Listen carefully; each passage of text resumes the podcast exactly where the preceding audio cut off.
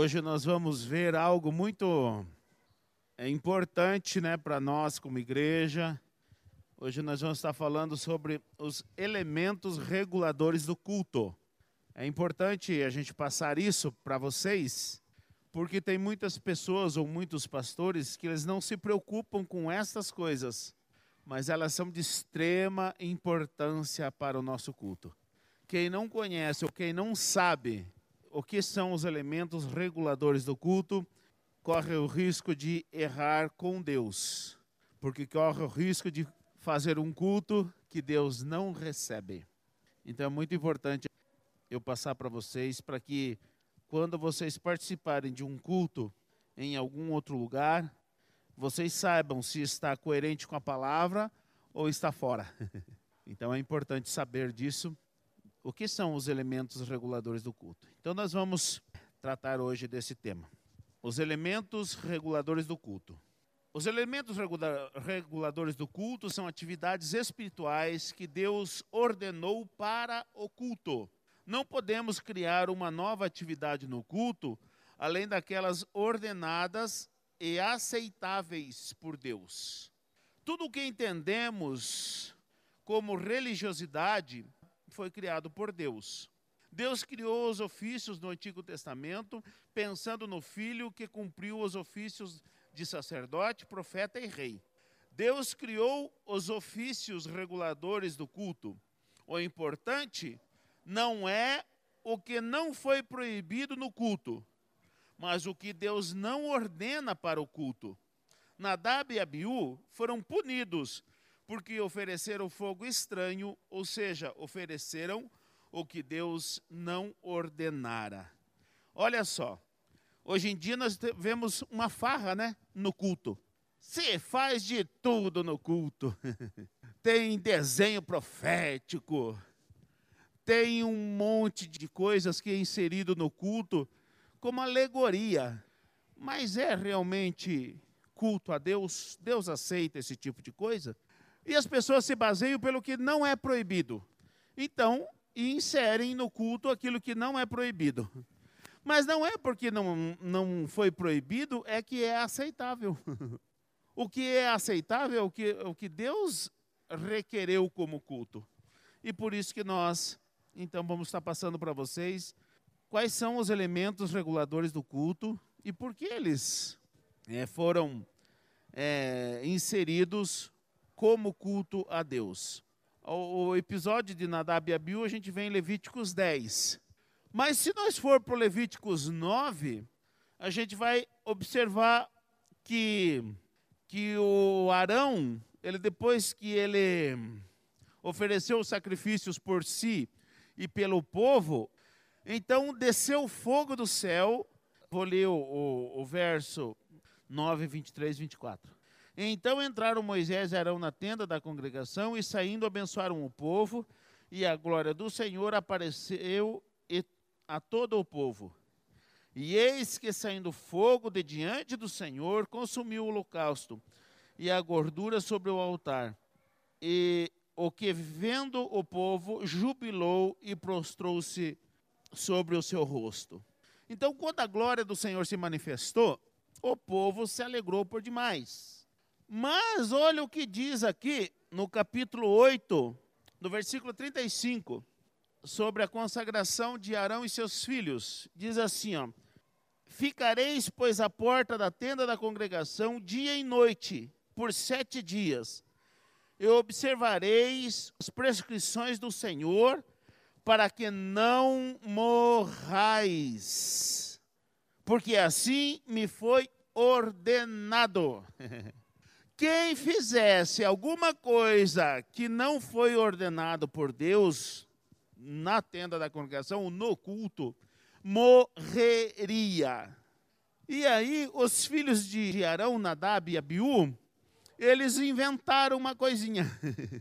ah, deu na cabeça deles, nós vamos passar o incenso. E foram e tacaram fogo no seu incenso. E enquanto eles faziam isso, Deus os matou. Por quê? Porque era fogo estranho. O fogo da tenda da congregação, quem tacou esse fogo foi o próprio Senhor que saiu fogo de diante do Senhor e consumiu tal. Mas aqui o, o, o, o Nadab e o Abiú inventaram um fogo, tacaram nos seus incensários e foram oferecer um culto a Deus. E morreram. Já havia, Deus já havia dito isso a eles na sua consagração, mas eles não prestaram atenção e morreram.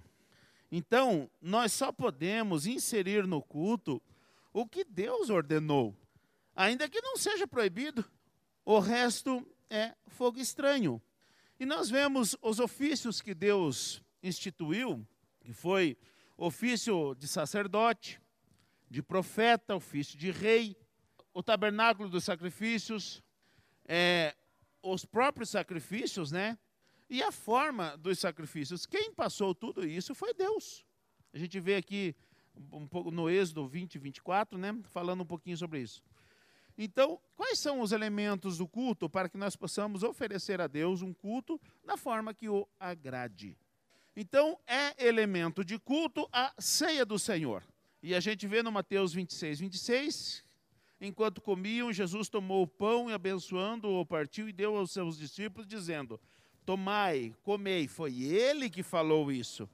Tomai, comei, isto é o meu corpo. Então a ceia é uma mensagem para o perdido, e, e o, o, apóstolo Paulo fala isso aos Coríntios, que é para fazer isso até que ele venha. Mas é também uma ordenança para a igreja. Então, a ceia faz parte dos elementos do culto. E por que, que a ceia é um sinal ou a mensagem para o perdido? Porque ainda há esperança para o perdido. Enquanto nós estivermos ceando, é porque Jesus não veio. Então, enquanto Jesus não veio, há esperança de salvação. Depois que Jesus vier, aí não, é, não há mais esperança de salvação e nós teremos a ceia com o Senhor ali na glória. Mas enquanto nós, como igreja, estivermos é, realizando a ceia, então é, a, é, é uma mensagem de esperança para o perdido e pecador. O segundo elemento é leitura da palavra. Ler, o próprio Senhor Jesus, ele, ele estava lendo lá no, no, no templo, ele estava lendo, é, a, fazia a leitura da palavra. E aqui no Êxodo 24 diz assim: Também tomou o livro do pacto e o leu perante o povo. E o povo disse: Tudo que o Senhor tem é, falado, faremos e obedeceremos. Então tomou Moisés aquele sangue e aspergiu-o sobre o povo e disse: Eis aqui o sangue do pacto que o Senhor tem feito convosco, no tocante a todas essas coisas. Então a leitura da Bíblia é um ato que demonstra a reverência da igreja em relação à palavra de Deus. Por quê? Porque é dela que vem a nossa única regra de fé e prática. O próprio Senhor Jesus ele leu durante a, os ofícios, né, lá no templo. A gente vê todos os, os apóstolos, né, também fazendo uso da, da palavra tal. Então a, a leitura da palavra faz parte do nosso culto. E ainda que não seja dito uma palavra só, a própria palavra, a leitura da palavra é capaz de fazer uma obra no coração. Então, por isso que faz parte, é elemento essencial, o regulador do culto. A pregação da palavra, ela faz parte dos elementos do culto. Em Neemias 8,18, e Esdras leu no livro da lei de Deus todos os dias, desde o primeiro até o último. E celebraram uma festa por sete dias, e no oitavo dia houve uma assembleia solene segundo a ordenança. Então a mensagem bíblica é o que expõe os pecados do povo e a necessidade de voltar-se a Deus. Por isso deve ser proclamada no culto, durante o culto, como um ato de culto. Palavra que massageia o ego não é mensagem bíblica, ainda que seja proclamada ou pregada durante o culto. É a mensagem bíblica. E a gente eh, vê lá no, no, no 2 Timóteo 3, né? ou 16, para que, que serve então a, a, a, mensagem da palavra? É para redarguir, quer dizer, para acusar. Você está em pecado, está errado. Para instruir, para ensinar. Então, a, a mensagem, a pregação da palavra, ela faz parte do, dos elementos do culto, porque ela confronta o pecado do pecador. Não é para massagear ego. E quem pensa que a mensagem é, do culto deve ser branda, que né, as pessoas saem dali até emocionados, né? Está errado. A mensagem é para trazer consciência. Eu sou pecador, carente da, da graça de Deus para a minha salvação. É para deixar a pessoa grata pelo que Deus fez lá na cruz, é, é, pelos seus pecados, porque a, própria pessoa não tinha como é, pagar o preço dos seus pecados. Então a mensagem ela precisa cumprir esse objetivo. Se não cumprir esse objetivo, não é mensagem bíblica. E nós precisamos saber que é um elemento do culto, mas precisa ser pregada a mensagem bíblica. E nós estamos carentes disso. Outro elemento do culto é a oração. E a segunda Crônicas, capítulo 7, do 1 em diante, diz assim: Tendo Salomão acabado de orar, desceu fogo do céu e consumiu o holocausto e os sacrifícios, e a glória do Senhor encheu a casa e os sacerdotes não podiam entrar na casa do Senhor, porque a glória do Senhor tinha enchido a sua casa. E todos os filhos de Israel, vendo descer o fogo e a glória do Senhor sobre a casa, prostraram-se com o rosto em terra sobre o pavimento, adoraram ao Senhor e lhe deram graças, dizendo: Porque Ele é bom, porque a sua benignidade dura para sempre. Então o rei e todo o povo ofereceram sacrifício perante o Senhor então, a oração é o meio do povo se dirigir a Deus com sinceridade. Ninguém ora para o outro ouvir, ou para se gabar da sua oração, ou para mostrar que sabe orar bem. Isso não é oração, isso é exibicionismo. Quem de fato quer orar, ele vai orar com a sua sinceridade diante de Deus.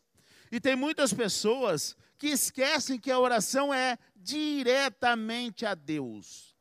Não importa quem está ouvindo, não importa.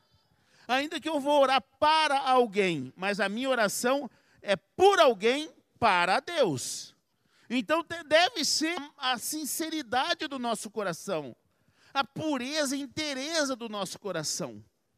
A oração é algo que é diretamente entre eu e Deus, não é entre eu e alguém. Porque tem muitas pessoas que oram para agradar alguém muitas vezes, entendeu? Ô oh, Senhor, o Senhor sabe quanto esse homem é bom. O próprio Jesus diz que nós somos maus. Então alguma coisa está errada. A nossa oração não é para agradar, a nossa oração é para Deus. Então, por isso que faz parte do culto, porque é a nossa sinceridade e interesse de coração diante de Deus. E nós precisamos ter consciência disso. A oração é o clamor do povo de Deus ao Deus do povo. E nós precisamos ter essa consciência. É através da oração que mantemos a íntima comunhão com o nosso Deus. Então, nós precisamos ter consciência que, ao mesmo tempo que é o clamor meu para Deus, eu estou falando com aquele que conhece todas as coisas e a profundidade do meu coração. Não adianta eu querer inventar qualquer coisa para impressionar alguém. e muitas vezes a gente se depara com hipocrisias, né? Nós tínhamos um, um amigo que no falar com a gente era tranquilo. Desse a oportunidade dessa pessoa orar. Gente do céu, você podia sentar que não acabava mais e falava e, e, com a voz diferente, parecia que não era mais a mesma pessoa.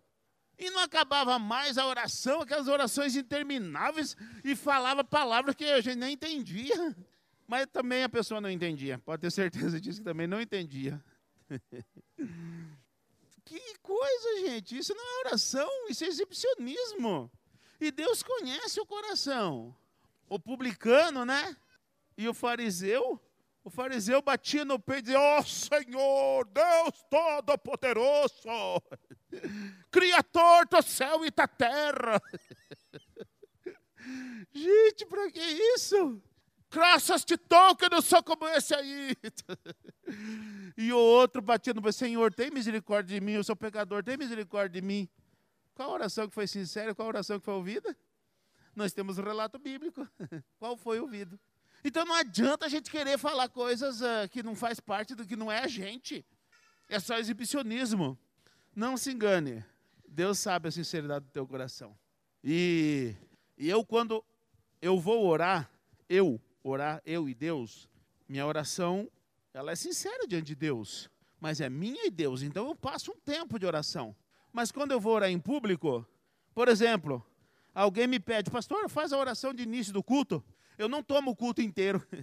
Irmãos, vamos orar, Senhor, tal, tal, tal, tal, beleza. Em nome de Jesus, amém. Acabou. Eu só fui pedido para orar para iniciar o culto. Não para abençoar a cidade, o país, o mundo, e o, todos os enfermos, os encarcerados e aqueles que ainda nem te conhecem. Não, gente, é só para iniciar o culto. Essa é a minha oração pessoal. A minha oração pessoal, eu vou orar sim por tudo isso, sim. Mas é a minha oração quando o meu quarto está fechado e sou eu e Deus lá. Então aí eu vou orar a Deus e Deus vai me ouvir, porque eu estou sendo sincero, só eu e Deus. Não é para me exibir para ninguém. Quando for me dada a oportunidade para orar para iniciar o culto, beleza, eu vou orar para iniciar o culto. Quando é dada a oportunidade de orar, por exemplo, para é, encerrar o culto, também. Senhor, abençoa, despede na tua paz, em nome de Jesus, amém. Acabou o culto. Não preciso ficar segurando o povo. Oh, que sono não cabe mais essa oração, muitos estão orando para encerrar a oração, porque não acaba mais. Aí começa a intercessão, Senhor, acaba essa oração, acaba essa oração. Porque não acaba mais, era só para encerrar o culto. Então, não, gente, essas orações não, não é para se exibir, não, é só para encerrar o culto. Acabou, acabou o culto, amém, glória a Deus. Agora, quando você vai orar sozinho, aí sim, então usa todo esse teu repertório para quando você estiver sozinho. E Deus, você e Deus só, e Ele te ouve. Se tem tanto repertório assim, amém, glórias a Deus. Mas não podemos inventar na oração, gente. A oração deve ser a nossa sinceridade diante de Deus. É aquilo que só Deus conhece dentro de mim. E não adianta eu ser hipócrita. E muitas vezes eu fico observando né, as orações. Não falo nada, mas fico observando. Mas de vez em quando eu observo a oração do pastor Gedide. Gente, que oração sincera é aquela? É sincera. E tem muitas coisas que ele fala na oração que são segredos do coração. E eu fico impressionado da coragem desse homem falar esses segredos do coração. Então, isso é sinceridade de, de vida. É sinceridade na oração. A oração deve ser o clamor do povo de Deus ao Deus do povo. E só. O resto é invenção. E nós precisamos ter consciência disso. Porque é um elemento regulador do culto. Importantíssimo. É com oração que nós vimos que caiu fogo do céu. Por quê? Porque foi uma oração sincera. É com oração que a gente vê o morto ressuscitar. Porque é oração sincera. É com oração que a gente viu o, o templo se encher que nem os sacerdotes conseguiam entrar. Por quê? Porque foi uma oração sincera e Deus se manifestou. Gente, Deus só se manifesta quando a oração é sincera, quando o culto é verdadeiro. É só aí que Deus se manifesta. Fora isso, é só uma bateção de lata. É só bobajada. Infantilidade, criancice. Nós precisamos ser maduros.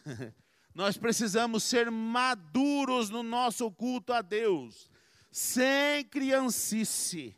A gente vê, gente, eu creio no poder de Deus, nós somos pentecostais. Eu creio no poder de Deus e quero sempre estar cheio do Espírito Santo. Eu quero ser usado nos dons espirituais. Mas tem pessoas que extrapolam. Eu creio que é Deus que está né, movendo o coração. Mas, gente, para que sair marchando para meio da igreja? Para que isso? Isso é criancice. O poder de Deus está agindo, está agindo sim. Na vida da pessoa, sim, mas a pessoa está agindo com criancice. Para que isso? Para que sair marchando para a igreja, derrubando cadeira, fazendo? Gente, isso está é, fora da ordem da decência do culto. É, deve ter decência e ordem. Então não pode atrapalhar quem está pregando aqui, por exemplo. Porque daí é infantilidade. Se atrapalhar quem está pregando, já é infantilidade. Não quer dizer que não seja Deus, é Deus.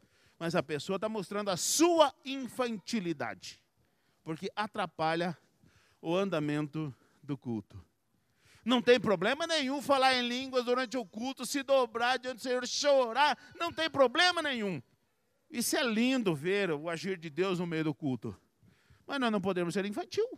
Nós não podemos ser infantil. Nós somos pentecostais, mas nós somos maduros. Nós não somos infantis. Creio em tudo que Deus pode fazer. creio na libertação do endemoniado. Creio. Já houve aqui, já houve, sim. Já houve liber, é, é, cura de enfermo? Já, já houve sim. Eu creio em tudo isso. Eu creio que Deus pode batizar no Espírito Santo no meio do culto? Creio sim. E numa ação como essa, aí sim. Aí é porque o fogo desceu e nem o sacerdote tem mais o controle. Quando aconteceu um negócio desse, nem o sacerdote mais tem o controle, não podia nem entrar. Porque tal era a glória de Deus, então glórias a Deus. Vamos tudo nós ficar desfrutando dessa presença maravilhosa. Mas é nesses momentos. Então, não é a todo instante ou aquela algazarra. Não. É Deus. Quando é Deus, é Deus e acabou. Todo mundo se rende. Não tem mais liturgia que segure. E eu gostaria que fosse todo culto assim. Infelizmente, não é. e o que a gente vê por aí é criancice. Infelizmente. Então, a oração faz parte. Então a oração é o clamor do povo de Deus ao Deus do povo. É através da oração que mantemos intimidade com o e comunhão com o Senhor, né? Também faz parte dos elementos do culto o louvor.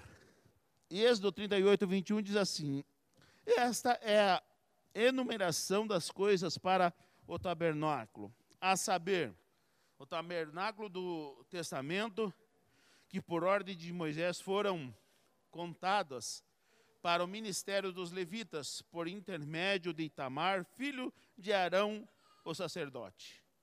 Então, louvor é o ato de engrandecer a Deus por tudo o que ele fez e faz. Isso é louvor.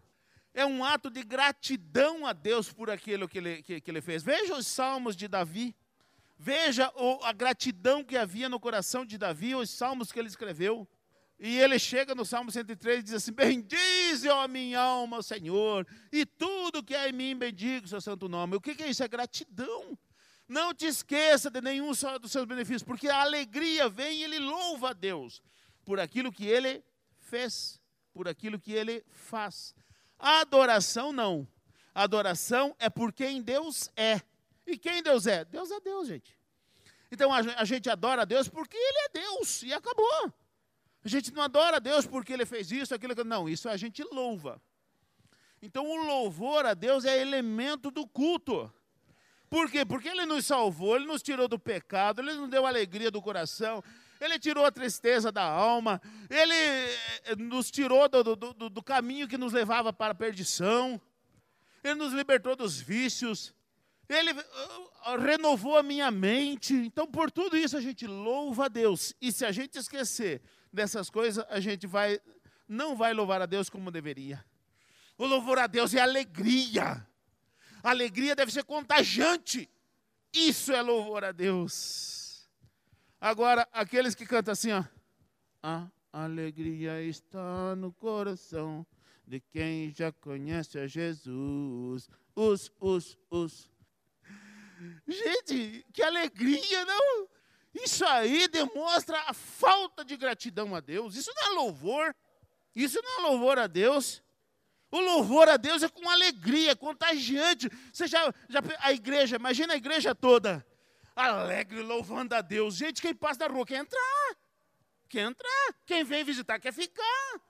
Por quê? Porque é a alegria de louvar a Deus por aquilo que Ele fez, por aquilo que Ele faz.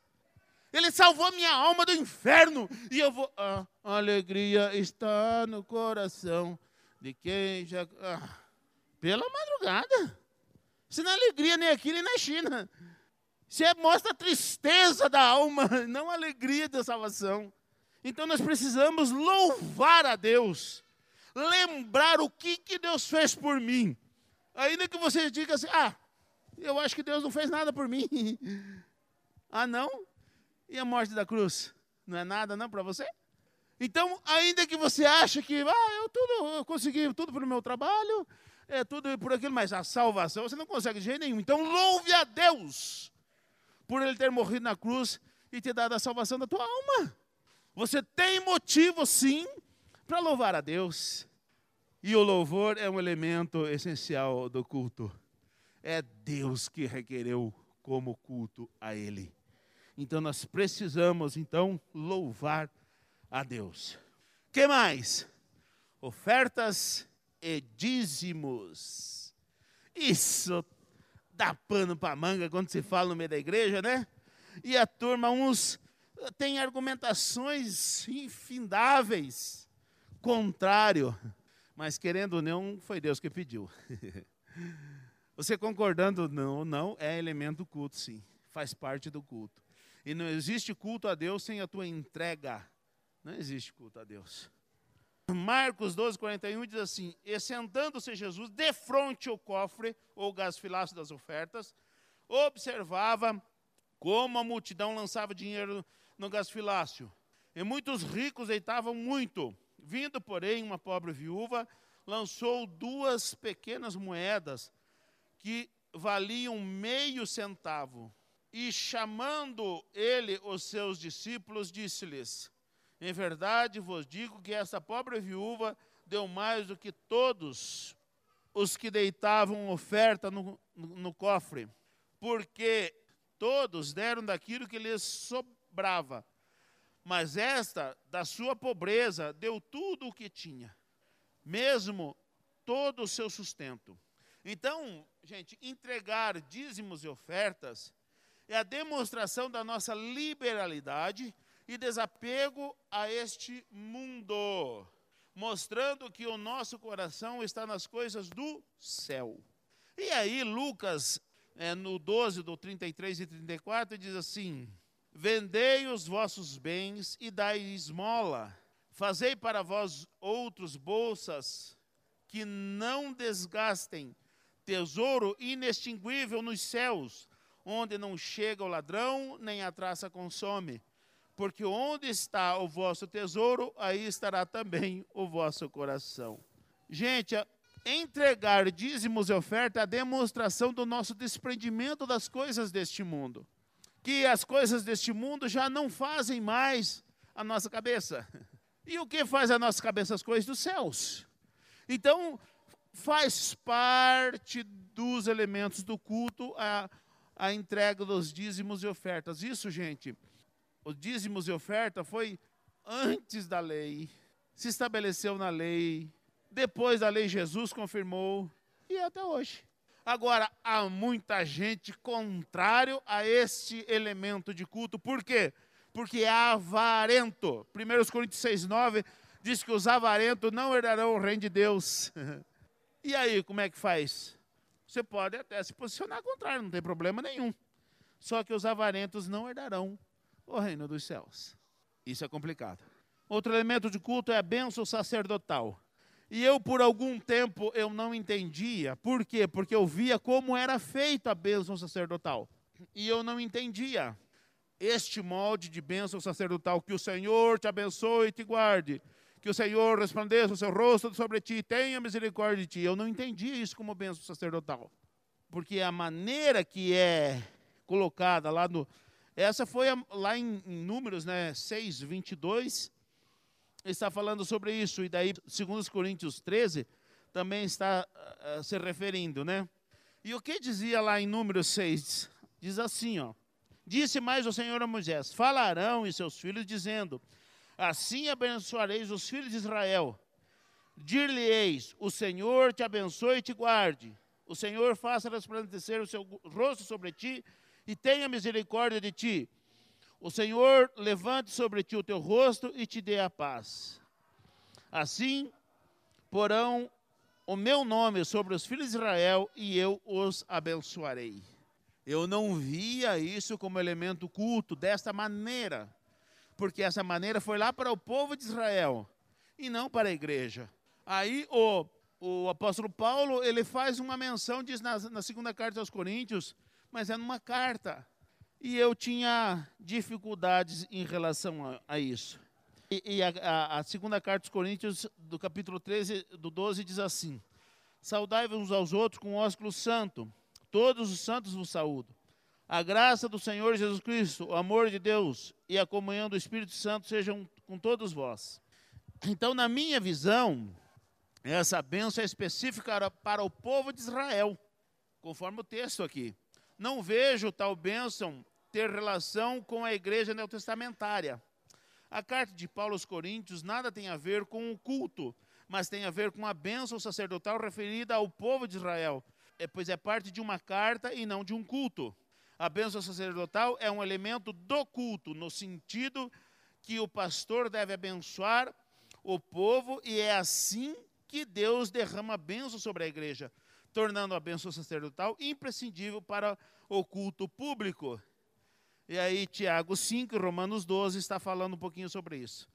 Então, gente, a bênção sacerdotal não é aquela impetrada no final do culto, e sim quando o pastor. Vocês não vê como que é aqui? No final do culto, o que, que acontece? As pessoas me procuram para me abençoar. Então, essa bênção sacerdotal, sim, é elemento do culto. E por isso que eu relutei, relutei nos decretos que não podia mais tocar nas pessoas. Não podia tocar, não podia impor as mãos sobre as pessoas. Como assim? É parte do culto, eu vou fazer. Então, essa é a bênção sacerdotal. Quando o pastor abençoa as pessoas. E aqui a gente vê muito isso. No final do culto, as pessoas vêm eu oro abençoo a vida das pessoas. E Deus abençoa a vida delas. Por quê? Porque é parte do culto. E nós precisamos praticar. Então, a bênção sacerdotal desta forma é parte do culto. E não aquela impetrada para o povo de Israel. Especificamente para o povo de Israel, lá em número 6. Então, é importante a gente fazer essa distinção. Por isso que eu relutei um bom tempo em relação à aceitação desse elemento do culto. Porque a maneira que é colocada é da lá da maneira do Antigo Testamento. Mas não, é para o pastor né, abençoar as pessoas. Então, isso sim faz parte do culto. Então, glórias a Deus, nós estamos dentro. E por último, oitavo é o batismo. E Marcos diz assim: E disse-lhe: Ide por todo mundo pregar o evangelho a toda criatura. Quem crer e for batizado será salvo mas quem não crer será condenado. Então, o batismo é um ato público que demonstra a nossa fé no único Deus verdadeiro. O batismo é a demonstração de fé que o crente dá publicamente, mostrando o seu novo nascimento. Todos que querem viver uma vida cristã, professando a fé evangélica, precisam passar pelo batismo porque é uma ordenança, assim como a ceia. Vocês podem ver o texto diz assim: o próprio Jesus disse: quem crer e for batizado será salvo. Mas para ser condenado não precisa quem não crer e não for batizado. Está vendo? Por quê? Porque o batismo é um ato de fé. É para quem crer. Então é a demonstração pública. Ó, eu creio estou obedecendo, estou me batizando. Eu creio estou me batizando. É um ato público. Agora, quem não crer, não vai dar esse ato público. Porque não crê. Quem crê vai obedecer. Então, o batismo também é um elemento regulador do culto. Agora, tem algo que é feito em grande parte das igrejas que a gente não faz aqui e é importante a gente falar sobre isso. Por quê? Porque vocês vão ver em muitas igrejas acontecendo isso que é a dança. E a dança dá uma polêmica se mexer nisso, gente do céu. Dança e campanha, nossa, não mexa nisso, porque dá problema. Então nós vamos ver que a dança não faz parte dos elementos do culto. Muitos usam o fato de Davi e Miriam ter dançado na presença do Senhor como precedente para criar ministério de dança ministério de dança. Porém, o contexto mostra que tanto Davi quanto Miriam dançaram de alegria pelo que Deus havia feito. Então, dançar de alegria no culto é lícito, mas dançar como ritual de culto nunca fez parte dos elementos do culto ordenados por Deus e nem se nomeia na igreja primitiva. Portanto, quem acrescentar qualquer rito que não faz parte do que é aceitável pelo Senhor está cometendo um grave erro, assim como Nadab e Abiú. O que também, na minha visão, é um erro é que muitas igrejas têm adotado inúmeras campanhas, mas tais práticas são reprovadas pelo crivo do culto neotestamentário. Tais práticas têm mais a ver com o culto pagão do que qualquer semelhança com o culto que o Senhor espera do seu povo. Qualquer tipo de campanha vai além da ordem do Senhor, que é pregar o Evangelho. Curas, libertação, etc., são os sinais e não a ordem do Senhor para o seu povo. Então, gente, essa tal da dança ela foi se inserindo no meio como rastrilho de pólvora. Por quê? Porque junta gente, mantém pessoas ocupadas. E, a, e as pessoas nem sabem desses elementos de culto ou fazem vistas grossas. Porque se sabe, está cometendo um erro. Se não sabe, deveria procurar saber. Nós aqui, tudo que a gente faz, a gente, faz porque tem base bíblica para fazer ou para não fazer. O que a gente faz tem base bíblica, o que a gente não faz, a gente tem base bíblica também. Então, essa prática tem ministério de dança agora. Aonde se viu isso? Aonde que na igreja é, é, primitiva tinha essa prática no culto? Aonde que veio um ensinamento falando sobre isso? Nenhum. Não tem nenhum.